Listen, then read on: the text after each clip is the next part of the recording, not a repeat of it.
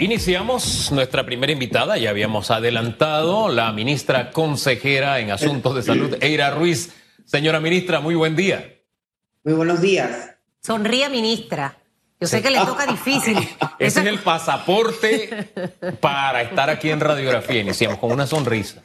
No, y es parte de, eh, al final, mire, hay un episodio en mi vida que yo recuerdo cuando me mandaron una nota que si no llevaba a mi mamá al día siguiente en tercer grado de la escuela, no iba a entrar. Falté una semana, inventé de todo, dolor de barriga, me duele las cabezas, pero al final entendí que es mejor enfrentar las cosas inmediatamente en el momento. Y creo que es parte de lo que nos toca hacer. Al final a usted no la vi bailando. Yo vi un pelo largo así y una mujer alta bailando. Y yo no, pero esa no se parece a la ministra Eira Ruiz.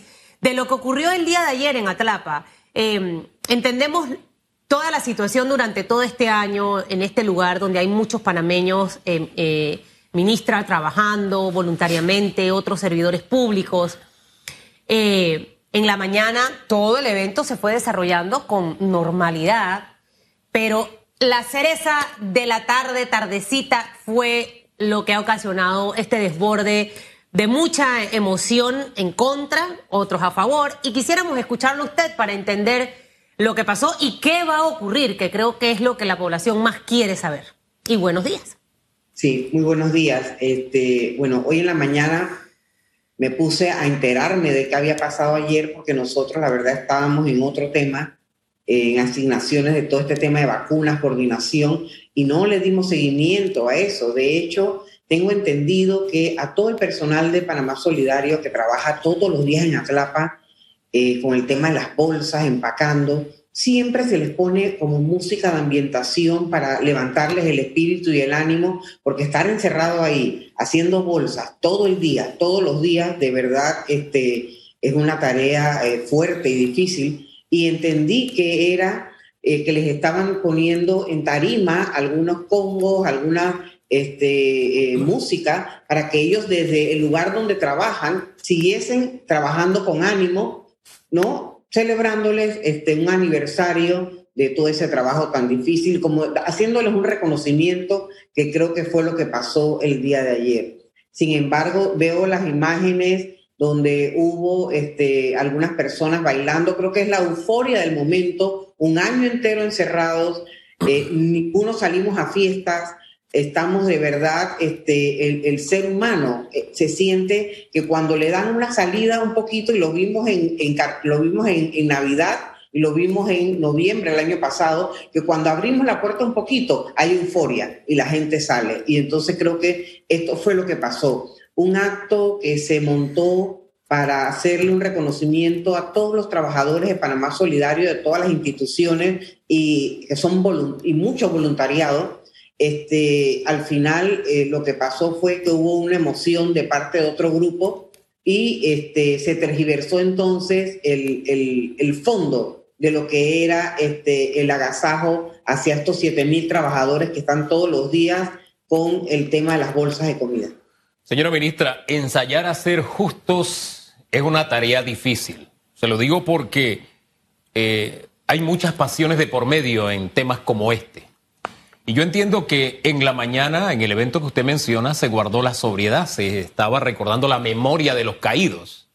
Acá se estaba de alguna forma homenajeando a los sobrevivientes y que han transmitido vida con ese trabajo voluntario. Y, yo acepto que los escenarios fueron diferentes. Es más, le hago un análisis personal. El presidente habló y cuando él habló había una dama que se le acercaba tratando de bailar con él y él muy elegantemente se fue, se fue yendo, se fue y no se puso a bailar. Claro, había emociones de por medio, insisto. Vi al vicepresidente bailando y ya en la siguiente toma el hombre estaba separándose también de lo que estaba ocurriendo. Porque tal como usted lo dice, había emociones. Pero así como había emociones allí, hay emociones en una fiesta de 15 años a donde llega la policía. ¿Me explico? Y esa es la emoción de, ese, de esa familia.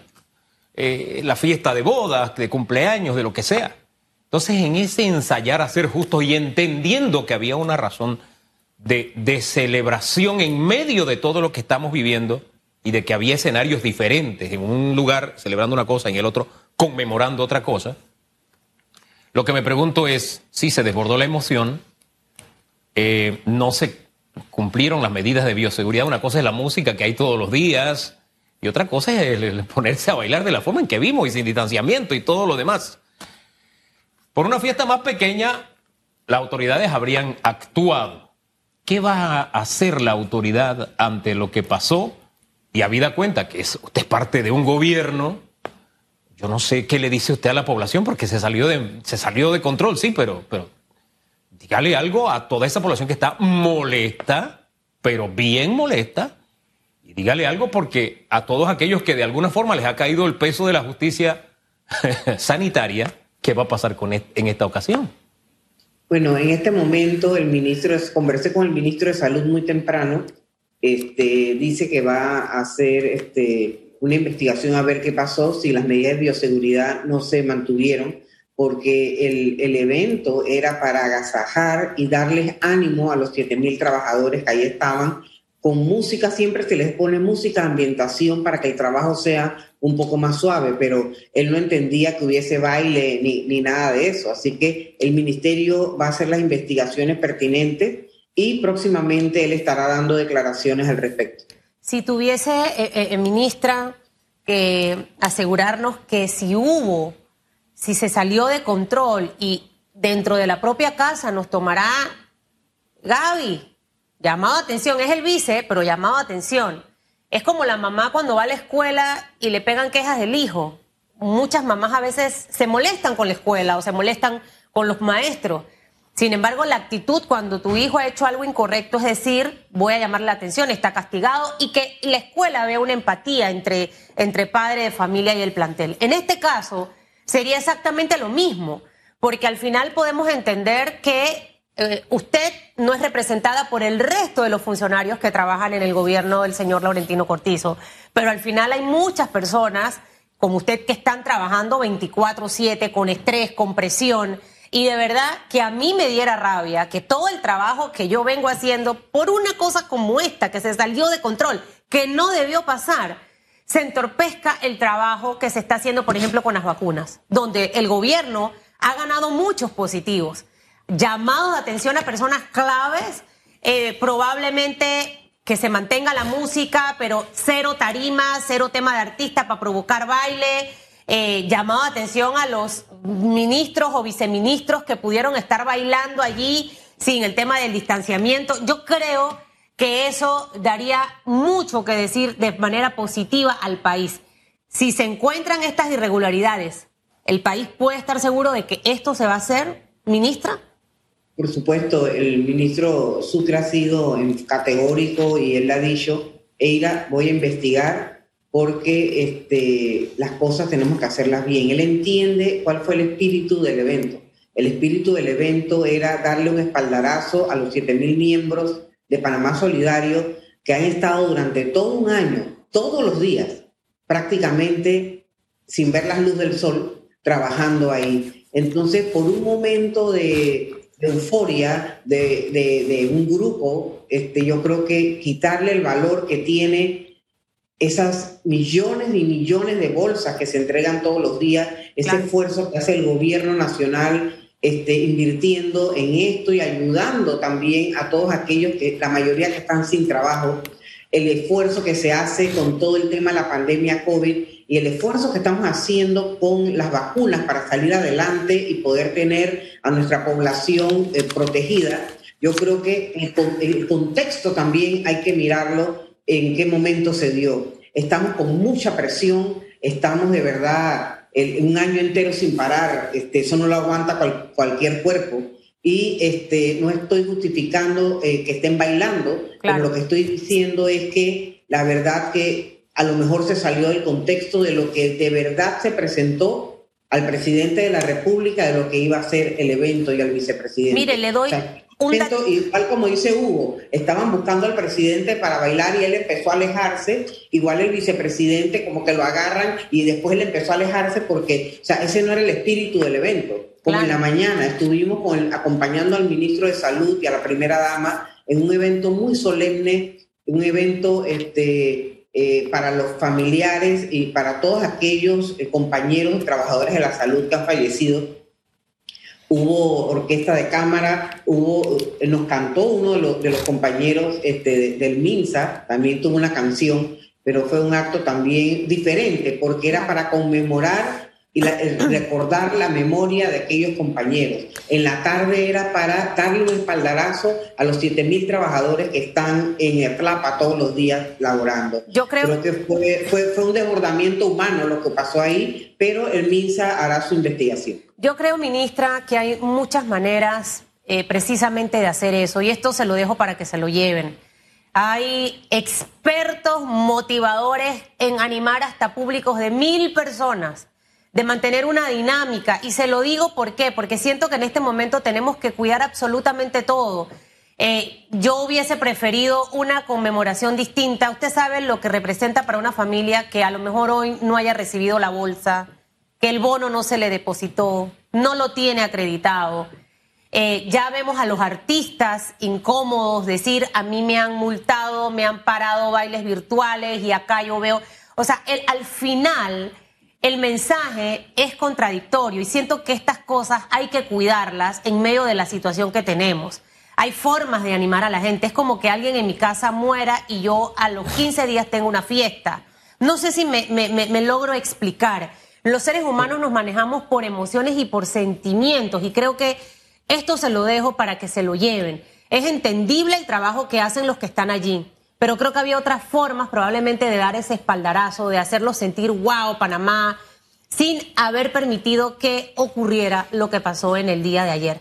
Eh, para que se lo lleve y lo revisen, porque al final ellos van a seguir trabajando ahí, esas 400 personas. Yo sé que ahí hay música, porque he visto videos cuando llega la comida, cuando está saliendo, pero sabe, ese método estaba bien.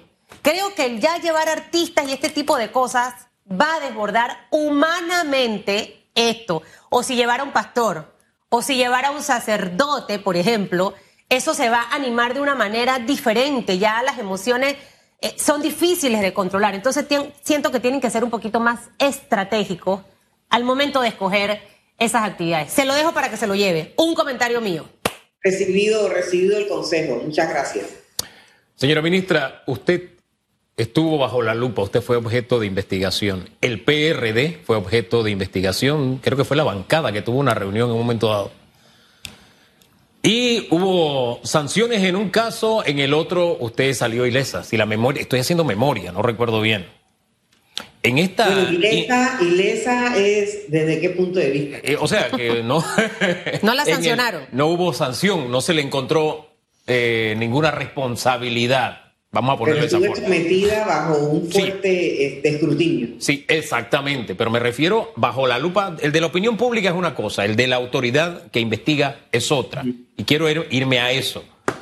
Usted fue investigada, el PRD con su evento también fue investigado.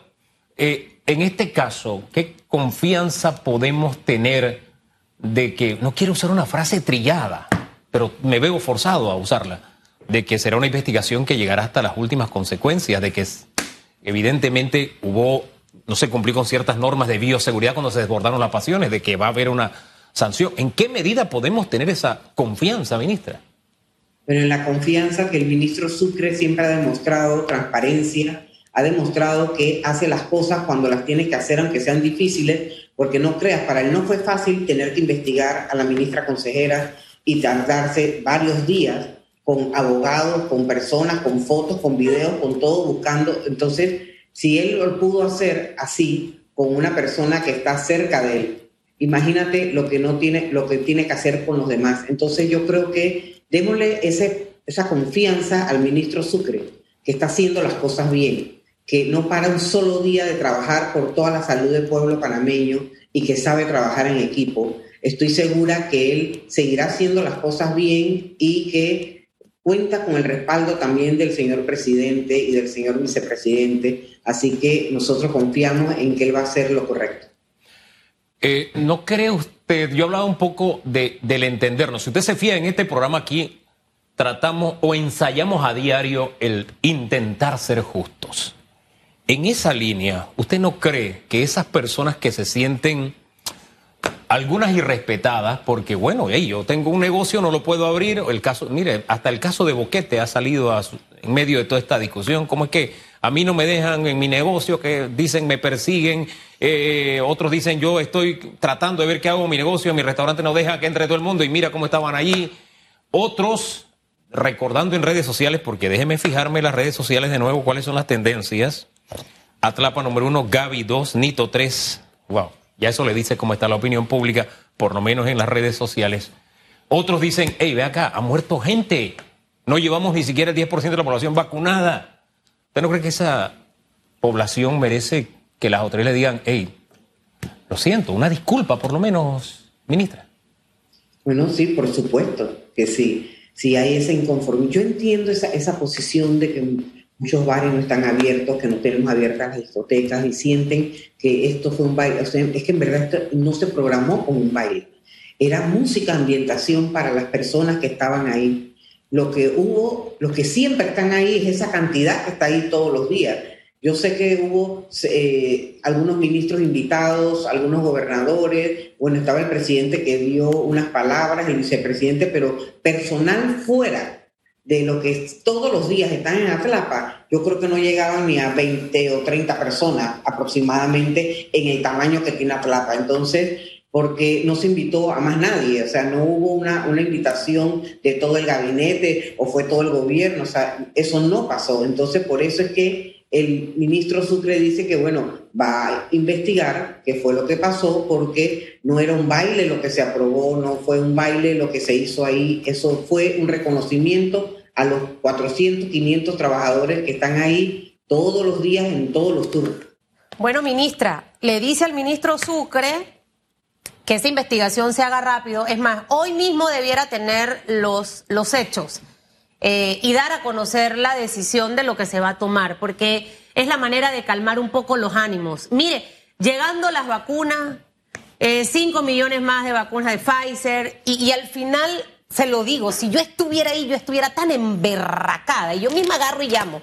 ¿Qué pasó, Hugo? ¿Cómo se te ocurre hacer eso? O sea, esa hubiese sido mi reacción, porque al final si yo estoy trabajando tanto, eh, ¿sabe? Y veo todo esto, de verdad que eso como que, como que baja el, el feeling y el ánimo.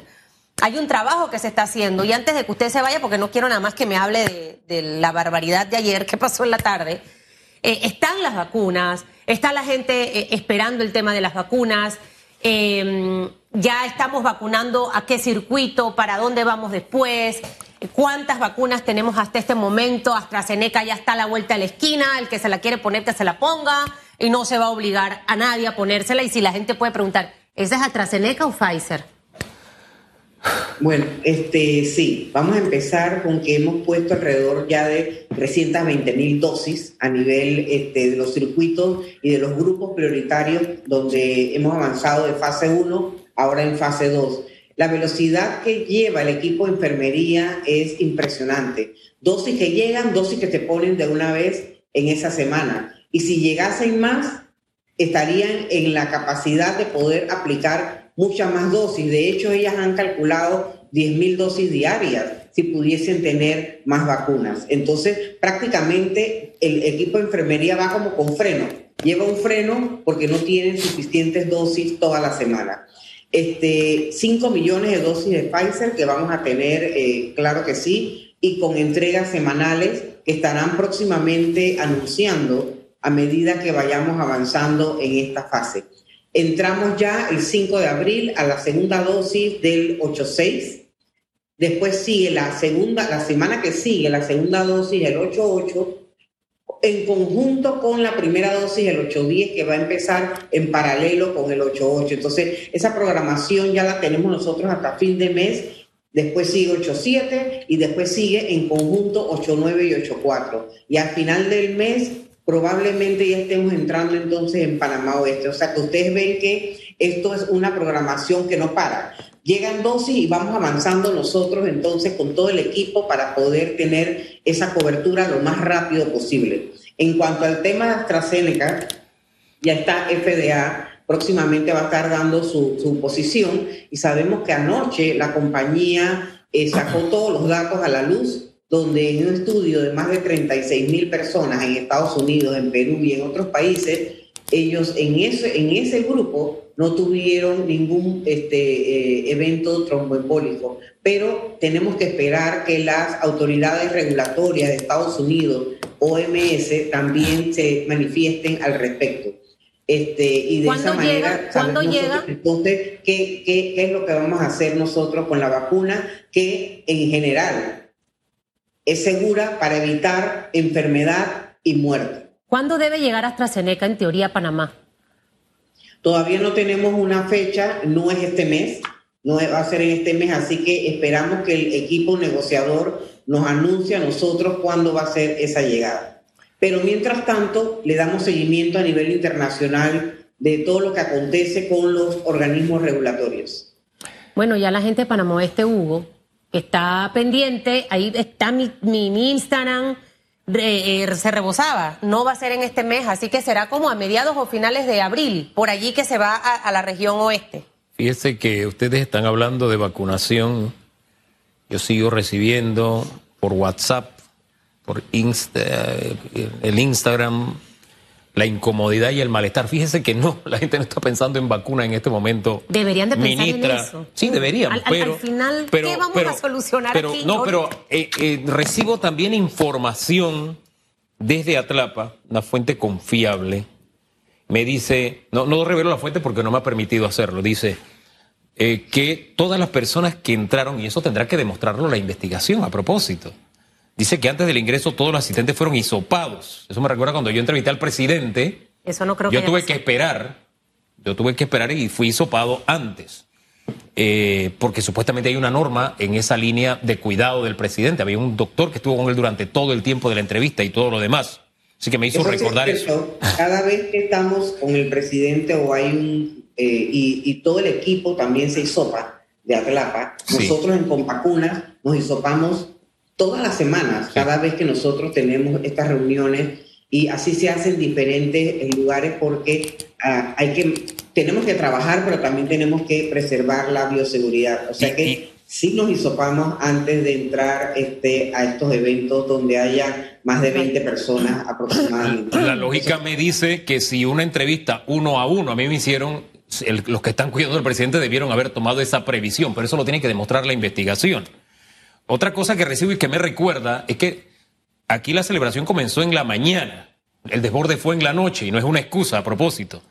Pero sí me hizo recordar que en la tarde vi al vicepresidente con una carretilla rodeado para evitar precisamente las aglomeraciones, porque a veces es difícil evitar. Llega un personaje que alguien se acerque. Me pasa a mí que no soy un personaje como, como lo puede ser usted, ¿verdad? Y, y, y pues se tomó esa previsión. Pero hay algo adicional, que es lo que acá me están reclamando y a eso quiero ir.